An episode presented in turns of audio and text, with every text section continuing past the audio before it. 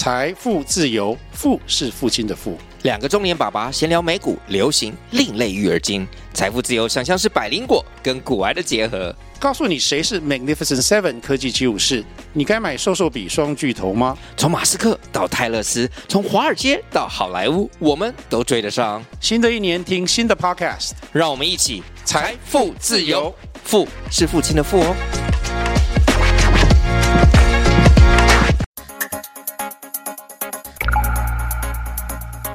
大家好，我是浩中，我是威力，欢迎收听冰角新闻。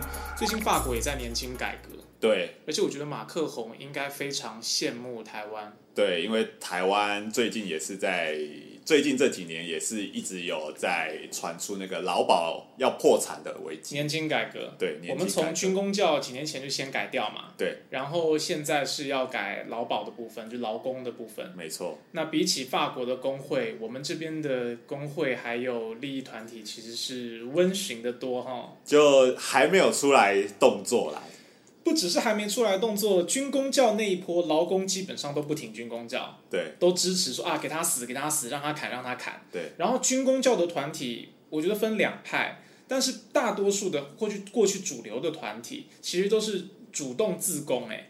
自己加入了年轻改革的行列，说啊，我来帮政府解决这个年轻要破产的问题。对，就是自己提那个方案，自己提方案，对，其实非常非常友善。对，那一般这个对于年轻的问题，方案其实不多嘛，嗯，要么就是呃提高保费。对，要不然就是你的退休金会领的比较少，对，要不然就是你延后退休，没错，小多领少延后延后退，对，大概就是三个方案在这边调整比例而已啦。对，嗯，对，基本上是这样子。对啊，那法国的这个工会圈其实是非常强硬的，没错。哦，那最近其实法国的这个政界啊，非常可以说是风云变色啦，风风雨雨啦。对，三月二十号的时候，法国国民议会其实就对马克宏的内阁发起了一个不信任案的投票。那最后其实是临门一脚，差一点点而已。嗯，就是以九票之差没有通过门槛。可是对于马克宏来讲，应该已经是灰头土脸了。对，因为其实就连共和党都很多人对他的的这个不不信任案投下赞成票嘛。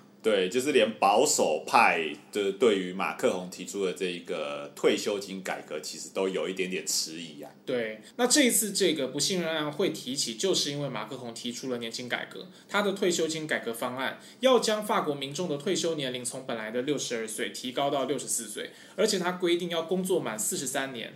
你在退休以后才可以获得全额的退休金。那大部分的法国人其实都反对这个方案哦。没错。从今年一月开始，就有数百万名的示威者走上法国各城市，那跟警察发起的激烈冲突。听众朋友，你没有听错，是数百万名哦，不是数万名，也不是数百名哦，数百万名哦。没错。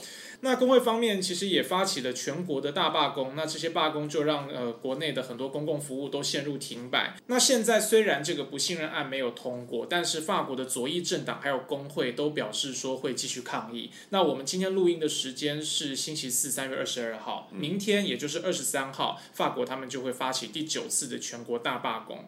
那马克宏政府这次的理由其实也是说啊，年金要破产了啦。他说，如果不改革这个退休金制度的话，二零二七年年金的这个赤字将会累积到一百二十亿欧元，所以他说改革有必要性。但是工会跟左翼政党当然都不同意这样的说法，而且法国民众普遍也都反对。那最近我们就说台湾其实也一直听到说劳保年金要破产了，这个年金要破产，那个年金要破产。所以其实这一次法国退休金的斗争好像蛮值得我们可以参考跟借鉴的哈。没错，就这一次法国退休金改革啊，确实跟台湾现在面临的这一个呃年金即将面临破产这个危机啊，有很多的。我觉得可可比之处啦，所以也是为什么想要来讨论这次法国退休金改革的原因之一。先请威力帮我们介绍一下法国现在的退休金制度，好了。好，其实法国的退休金制度跟台湾有一点呃有一些类似之处，一个就是说它也是呃随收随付制，嗯，呃随收随付制一简单来讲就是说雇主跟现在还在工作的工人来缴纳，在法国叫做薪资税。来缴纳钱，那每个月提拨一笔钱，然后到这个所谓的基金里面，那再由这笔基金去支付已经退休的工人，就是目前在职的人来养现在退休的人啊。没错，法国的退休金所得替代率是七成。那其实是高于欧盟的平均。那在所有的欧洲国家里面啊，法国退休金受领者的贫穷风险也最低。所以简单来讲，法国退休金在整个欧洲来说还是算相当不错的。嗯，而且目前法国退休金里头有二十七个特别退休金计划。那这些受领者包括，比如说芭蕾舞者啊、铁路工人啊。巴士司机啊，这些被认为是劳动强度较强，或者说像芭蕾舞者，他们其实自幼接受训练，然后很早的时候就就得退休了，没办法工作到六十岁还在那边踮脚跳舞。没错，对，就是这些比较特殊职种，他们有自己的特殊退休计划这样子，所以他们的退休年龄也比一般人来的早。那这次为什么马克宏要改革退休金呢？简单来讲，就是呃，法国政府说，现在法国的平均寿命一直在增加。那导致了人口老化。那另外一个原因就是因为少子化。先讲人口老化，法国平均退休年龄是六十四点五岁，平均寿命是七十九岁再多一点点。所以等于说退休之后啊，法国政府要支付每位退休者十五年的这个退休金。嗯，这个数字是什么样一个概念呢？在欧洲来讲啊，这个数字算是比较高的，它仅次于土耳其啊、西班牙还有希腊这些国家。但是是高于，比如说英国、德国，还有呃所有的北欧国家。哎，真的哦，嗯，因为土耳其、西班牙、希腊比较穷，反而它的寿命比较长吗？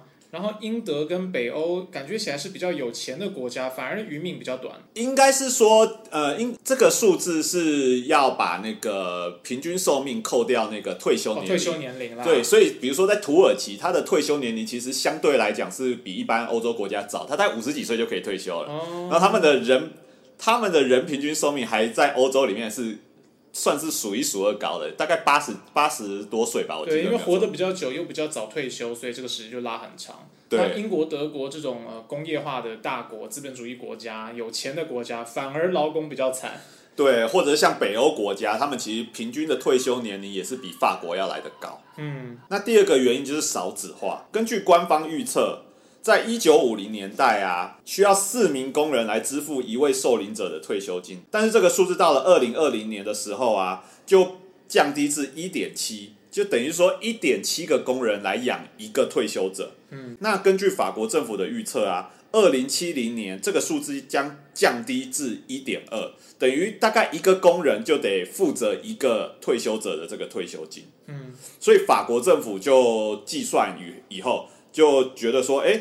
在二零二七年的时候，这个退休金的赤字会达到一百二十亿欧元。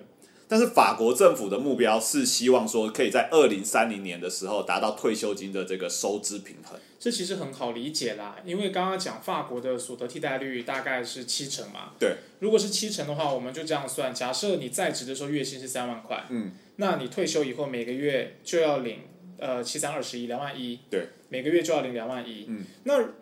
以前的人口结构，如果在职的人比较多，四个人养一个人，对，那两万一除以四，一个人大概五千多块而已，对，等于说我工作完了之后，每个月缴五千多块，四个人加起来就可以让一个这个退休的人拿到足额的退休金，没错。但是因为人活都越活越久，然后又少子化，没有新的在职工人，所以人口比例如果这样降低下来，变成是一点二的话，对，那几乎是一养一耶。对啊，几乎是一养一。我赚三万块月薪，我就要吐出两万一出来去养一个退休的人，怎么可能？那在职人就活不了嘛。那最后就是政府垫偿这个基金，那就会有赤字持续扩大的问题。没错。顺带一提，法国政府目前是不倾向增加课税的方式来挹注这个退休金的基金。嗯，所以也为什么就是马克龙政府这次是提出延后退休以及增加工作年数的这个方案。那到底怎么做呢？马克宏的退休金改革方案啊，他首先要逐步提高法定的退休年龄。他打算在二零三零年之前啊，每年的退休年龄都往后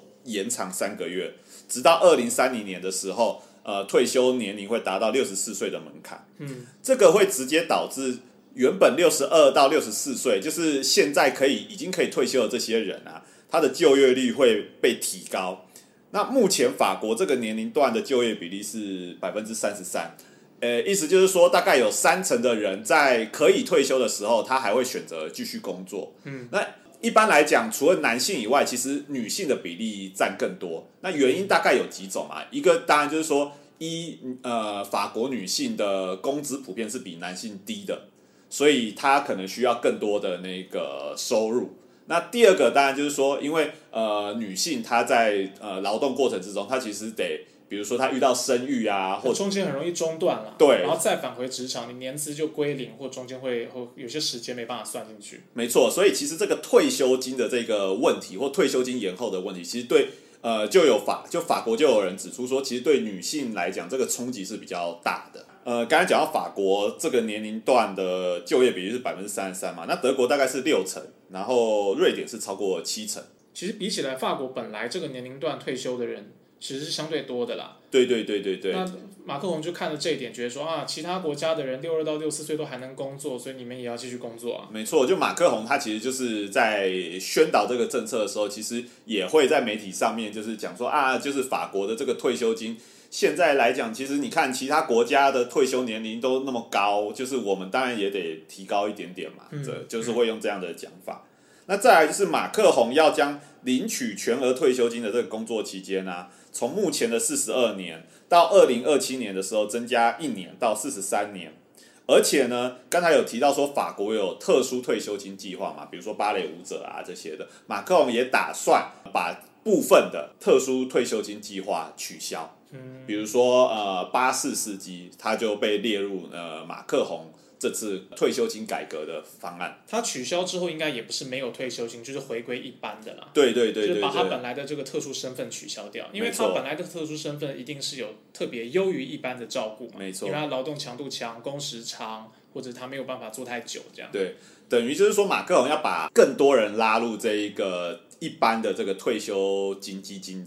里面的的支付行列了，这些改革措施其实很惹民怨啊，所以马克宏他其实也端出一些牛肉吧，就是虽然我提出了延后退休等等的这些措施，大家可能不满意，但是我也会提高每月最低的退休金哦，就是增加一百欧元到每月可以发一千两百欧元，而且会随着通货膨胀而调整。这个这个意思就是说，他对那个呃，因为退休金其实是根据你就是在在职期间的这个工作的这个薪水，然后会有会有那个不同，它是职业年金。对啊，简单来讲，你你你工作的时候赚越多，你的所得替代率也会越高，你领的那个退休金也会越多嘛。嗯那他现在说的是说，我要把那个退休金最少的这群人口啊调高，就是把整个那个退休金的那个底层拉高，这样子。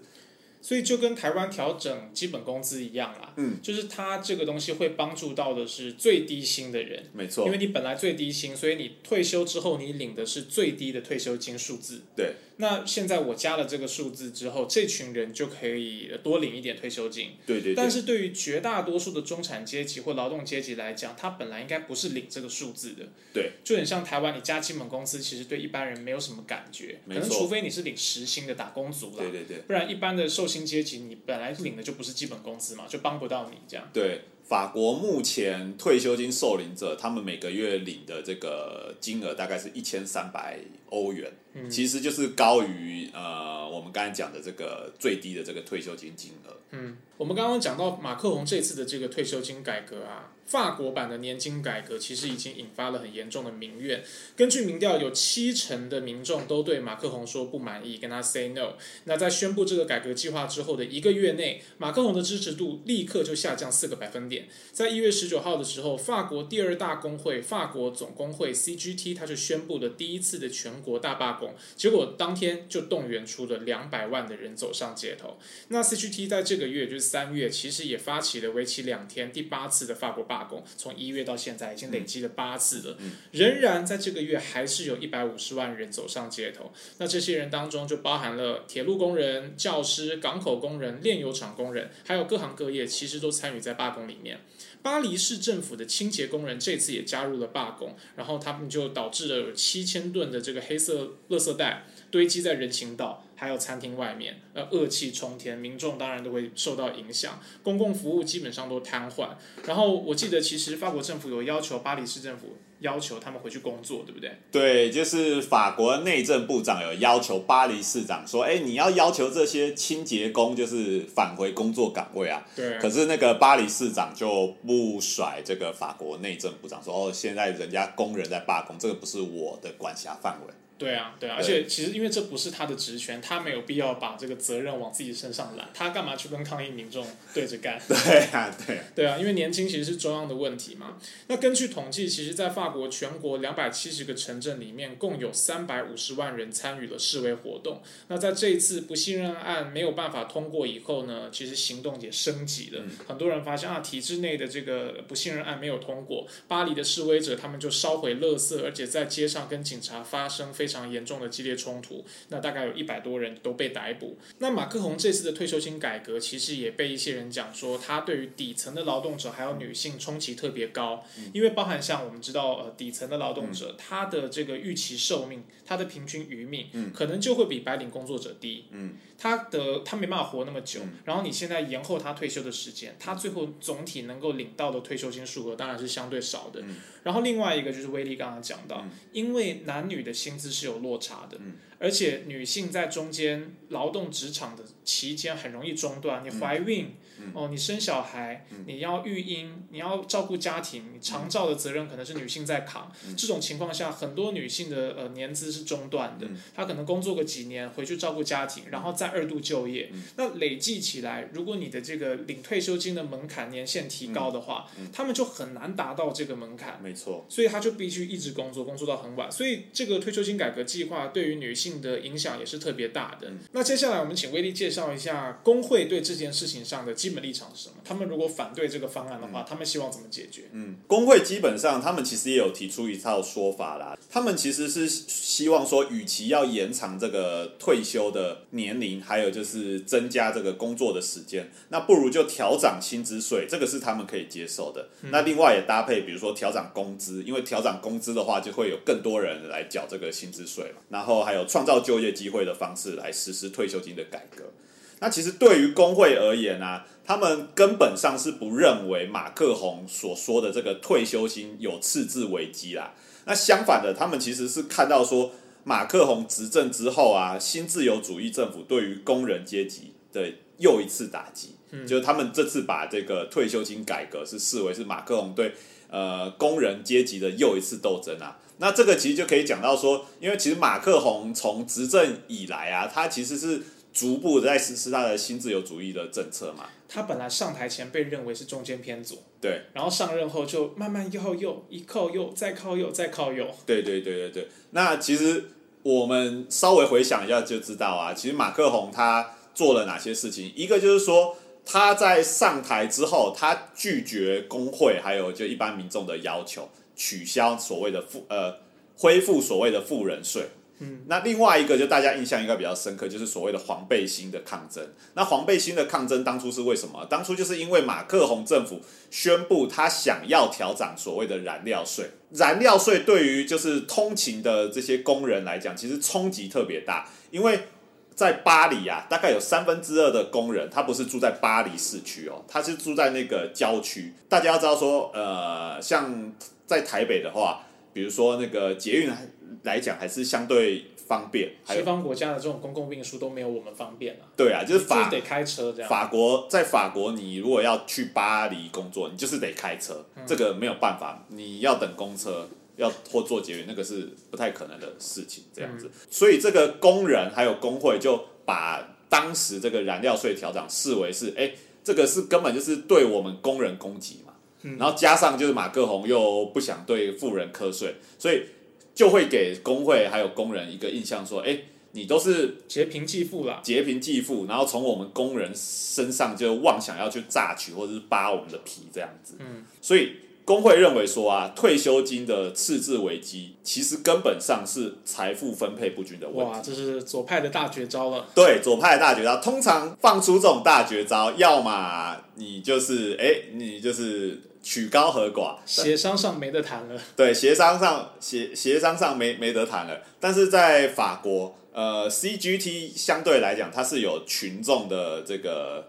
支持。几百万人上街，当然有他们可以这样子喊，可以放大绝招啊。没错，台湾你这样喊就是曲高和寡。对对对对对对，就法国总工会他就说啊，哎，政府你每年对企业的补助是多少钱？一千五百七十亿美元，哎，这个是退休金赤字的十三倍。所以他就说，如果你取消这些企业补助的话，这个根本就不会有什么退休金赤字的这个问题。嗯。然后他们也提出来说啊，你与其要延长这个退休年龄，你要不要先解决男女工资差距？法国的男女工资差距大概是百分之二十八了。女性如果她赚的比较多的话，那他们缴的这个这个退休金税也会比较多嘛？对啊，工工会就算了说，哎，如果女性的这个工资提高的话，就跟男生跟跟那个男性工人一样的话，预计可以带来六十亿的这个欧元的收入啊。嗯，就整体如果提高二十八趴啦。把这个差距拟平的话，对对对对对，或者是增加工资百分之五啊，呃，减少工时至三十二小时，这个意思就是说，哎，减少减少了这些工时，可以有更多的这个就业机会啦。嗯，对，等等的。最后工会就放话说啊，如果你没有要考虑财富创造跟那个财富重分配的话，就不要来跟我谈退休金改革的问题。其实比起来，真的会觉得哇，台湾的工会界真的相对温和很多。嗯，因为呃，我们台湾其实也面临这个年轻破产的问题。对。但是你想想看，嗯，蔡英文政府不是都宣扬说，我们去年的这个经济成长率是哦不断上升的吗？是创佳绩的吗？对。就是资本的获利其实并没有减少啊。没有。我们国家是赚钱，经济是一片看好的。嗯。那这样子的情况下，怎么会我们的年轻都要一一破产了呢？对呀。匪夷所思啊！对啊，所以其实之前在讨论的时候，也有很多人在讲说，解决年轻破产的最好的问题，嗯，最好的方案其实应该是调高费率。对，因为调高费率，很多劳工会觉得说啊，这样子我每个月要缴的比较多。但是依照我们现在的这个劳保比率啊，其实你缴的多，老板缴的更多嘛。嗯那最后这笔钱是你的退休金啊。所以这个其实应该是要去宣导的，调高费率，或或者像这次工会他每次讲说要提高这个退休金的税。对，就是就是我们在台湾在讨论呃所谓退休金或者说年金改革的时候，其实靠中刚才有讲到嘛，大概几个方法就是多退少领，然后延后退嘛。对。但其实法国总工会这次也提出了一个呃在台湾比较可能比较少见的声音，或者说可能大家不太敢去。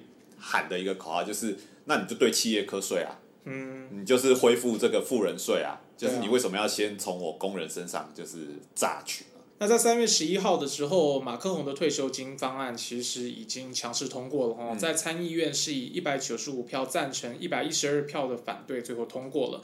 法国议会是由参议院跟国民议会组成的，参议院是由一万五千名地方代表选出，基本上不太能直接反映民意啦，而是由保守派共和党占多数。那议会在通过参议院之后，还必须交由国民议会做出最终的决定，才算完成立法。去年六月的时候，马克宏的复兴党跟他的执政联盟。其实选举上是失利的，所以他们没有办法在国民议会上取得绝对多数。法国国民议会有五百七十七席，马克宏的执政联盟在当中有两百五十席，反对派其实有三百二十七席，基本上其中都是生态和社会人民新联盟取得。当中大概一百五十一个席次，那这个联盟呢是由当时也有参与总统的这个梅朗雄，他的左翼政党不屈法国党以及绿党所组成的一种红绿联盟。那另外就是由勒庞领导的国民联盟，总共八十九席。传统的保守派的共和党其实只有六十二席而已。那现在左派跟右派其实都已经表明不愿意接受马克宏的这个改革方案了。所以现在他其实虽然通过了参议院，但是之后因为还要送到国民会嘛，马克龙政府其实也评估他可能没有办法在国民议会上得到通过。没错，因为左翼跟右翼已经表明说，哎，我我不会接受你的这个退休金改革。那不仅如此，其实共和党就是所谓一传统的保保守派，其实对于那个退休金改革，他们看到就是这次的民怨那么大，他们其实相对来讲也是比较保守啦，不不可能公开去挺你马克宏。嗯，那刚才已经讲过工会的立场嘛，那其实那个梅朗雄就是。所谓的国会里面的这些左翼分子，其实他们提出来的这个主张跟工会是差不多的。那来讲一下右翼怎么看好？因为右翼刚才讲到右翼其实也反对这个退休金改革嘛。对啊，对啊。那呃，法国的右翼呃，现在讲的是国民联盟，也就是勒庞所领导的这个政党。其实勒庞。当时在跟马克龙角逐总统的时候，他其实也有讨论这个所谓退休金改革的这个方案，但是基本上跟马克龙是差不多的。可他没执政啊，在野的时候就可以反对嘛。对，如果给他执政，他大概也是这样。对，他在选举的时候就说啊，诶，他工作时间基本上跟马克龙是一样的。那在退休年龄，就是勒庞甚至提提提的这个数字比马克龙还要高。马克龙提六十四岁嘛，那勒庞说，诶，这个数字大概是六十二到六十七岁之间。哦，对，所以其实他提的这个数字更大。可是现在为什么勒庞就是拒绝马克宏的这一个、呃、退休金改革呢？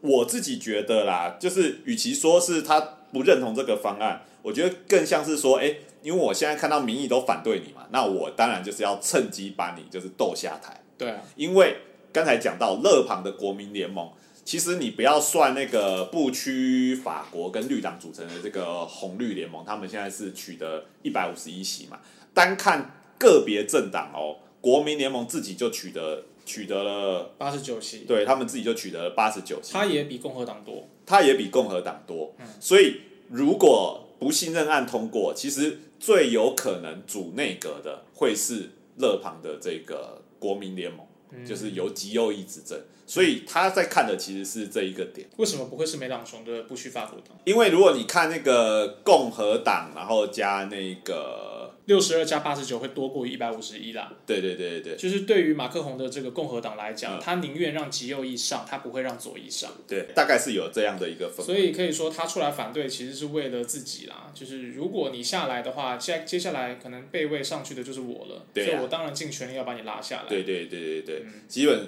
所以基本上不是太立场上面不一致，而就是比较是政治上面的一个斗争一个。算计啦。对一个哎、这个也是符合我们这个好像是，如果讲到台湾的状况的话，因为明年的选举啊，现在就有人喊，主要是民众党啦，就喊出什么蓝绿不过半，因为确实好像是这样子哎、呃，因为你看过去几年来，民进党完全执政嘛，对，几乎从砍七天假呀、早教啊什么有的没的，他们想要过的东西都都绝对去过了。尝试过了。嗯。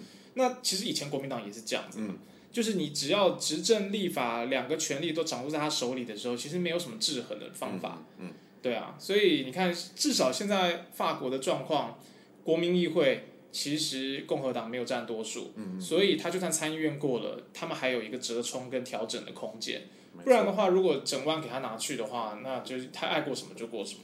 那这里也稍微讲一下这个改革案如何在国会通过，以及这个可能的后续。那在三月十六号的时候，伯纳也就是法国的总理，在国民议会演说的时候，他就遭到左翼议员唱法国国歌《马赛曲》。还有嘘声抗议，这个意思是什么呢？就是诶，马赛曲其实是法国大革命的时候写成的嘛。那它里面的歌词其实基本上就有一句是说，哎，就是我们要挺身反抗暴君，然后要挥舞我们的这个旗帜这样子。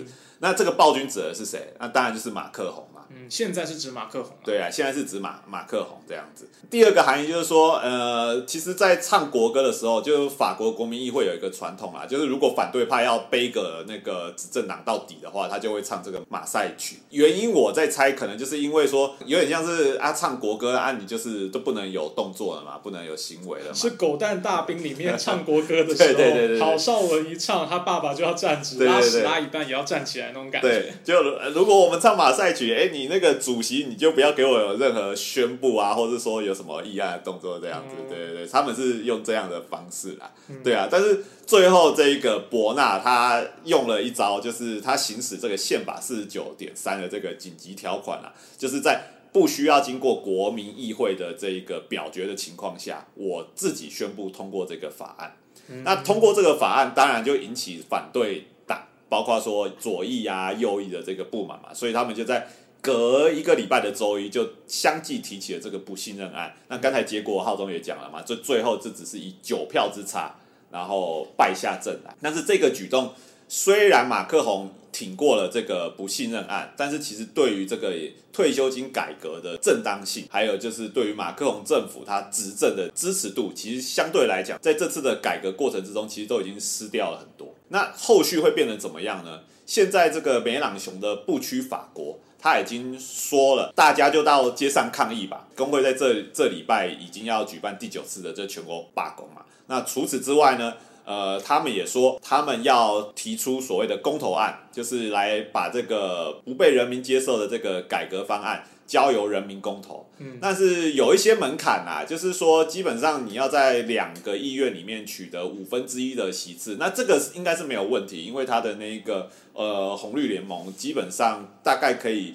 大概两百五十个席次就已经就已经大概是超过五分之一的这个门槛。那接着你还要取得那个人民的联署嘛，就是大概十分之一的法国人民的联署这样子。简单来讲，距离公投案真的可以实践，还不论结果，其实也需要相当一段时间呐。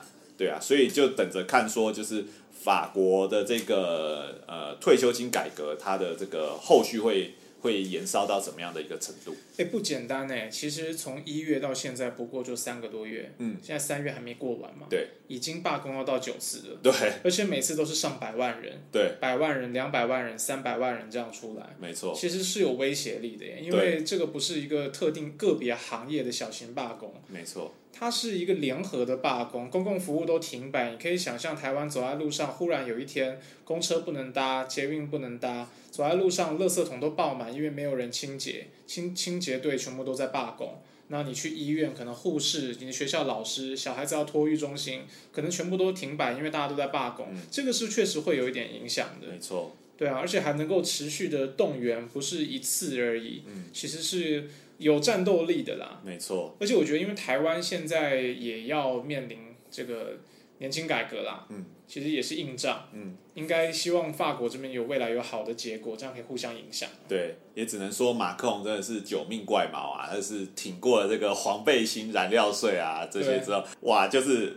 大概每一段时间就会提出一些就是。逆风的这些改革政策，对，但都是最后都惊险过关。他年纪还轻哈，他还可以经历很多的这种挫折。对对对对对对对，打死不退啊！就其实其实我自己是看着是觉得哦，啧啧称奇，就是津津有味这种感觉，就是工会的斗争啊。我的感觉是。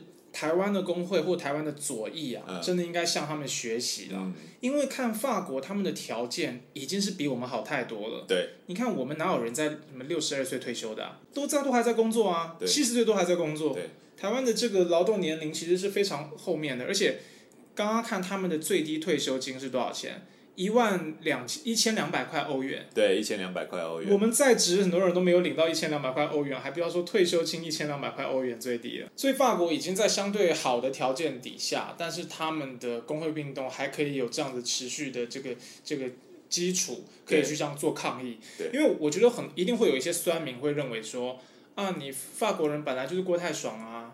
你本来就是过太爽，所以现在当然为了国家竞争力，你要这个砍自己的退休金，这样才能够维持国家的利益，这也是合理的。但是我觉得问题就在于大家就有这个观念：今天如果是资本家赚钱，马马斯克赚钱，从来不会有人说啊，你就赚太多啊。对啊，富人赚赚更多，过更爽哎。对啊，可是当这个国家的劳工他的条件相对比其他国家好的时候，大家就会认为，哎，你是不是？过太爽啊！你要砍一下你的年金啊！啊，你的薪资待遇是不是太好了啊？大家很容易有这种观念，然后就变得弱弱相残。因为你看，我们作为台湾或者第三世界的劳工，领的更少，我们就会觉得啊，那些是贵族劳工。可是没看，哎，老板领更多啊。所以其实应该是希望他们的斗争成功了，然后也影响到我们要要有他们的这种精神。没错，基本上我觉得法国的这个，他们现在工人在争取的是，我们现在这个制度。还可以，我们要把它捍卫下去，要要捍卫，我们就自己出来捍卫现在的制度了。没错，没错。好，那接下来法国其实还持续会有罢工了嘛？我们也会继续关注法国这个消息的后续发展。以上就是今天这集节目的全部内容。如果你喜欢我们节目的话，请给我们按赞、分享，然后也可以介绍给你关心国际新闻的朋友。冰角新闻不止冰山一角，我们下周见啦，拜拜。